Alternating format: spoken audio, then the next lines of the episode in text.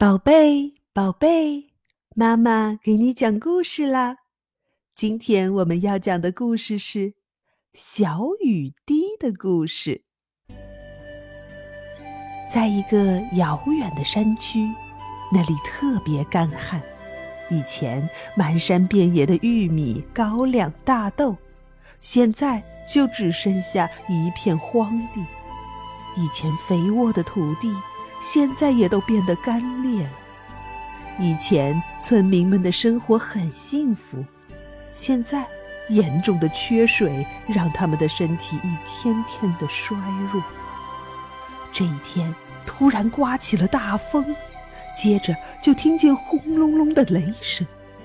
不一会儿，云妈妈就将小雨滴和她的伙伴们洒向了大地。临近地面时，小雨滴看见了人们的欢笑。一位满脸皱纹的老汉激动地对人们说：“快看啊，你们快看啊，下雨了，下雨了！”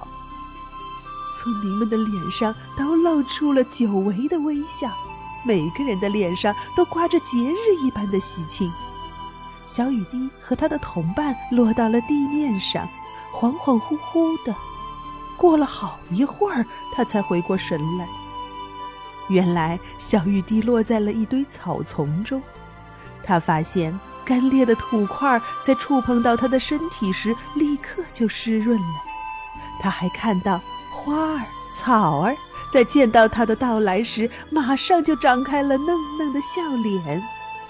小雨滴顺着土块间的缝隙一直向下流，突然他眼前一黑。便什么都看不到了。过了好半天，他才看见一束亮光和一群小蚂蚁。原来他已经到了地下。小雨滴热情地和小蚂蚁们打招呼：“嘿，小蚂蚁，你们好呀！”小雨滴，欢迎你，我们都非常喜欢你。小蚂蚁们欢快地过来拥抱小雨滴，他们还告诉小雨滴。没有水的日子太痛苦了，植物都干死了，动物们也濒临死亡。有一只小蚂蚁说：“你们真是一场及时雨呀！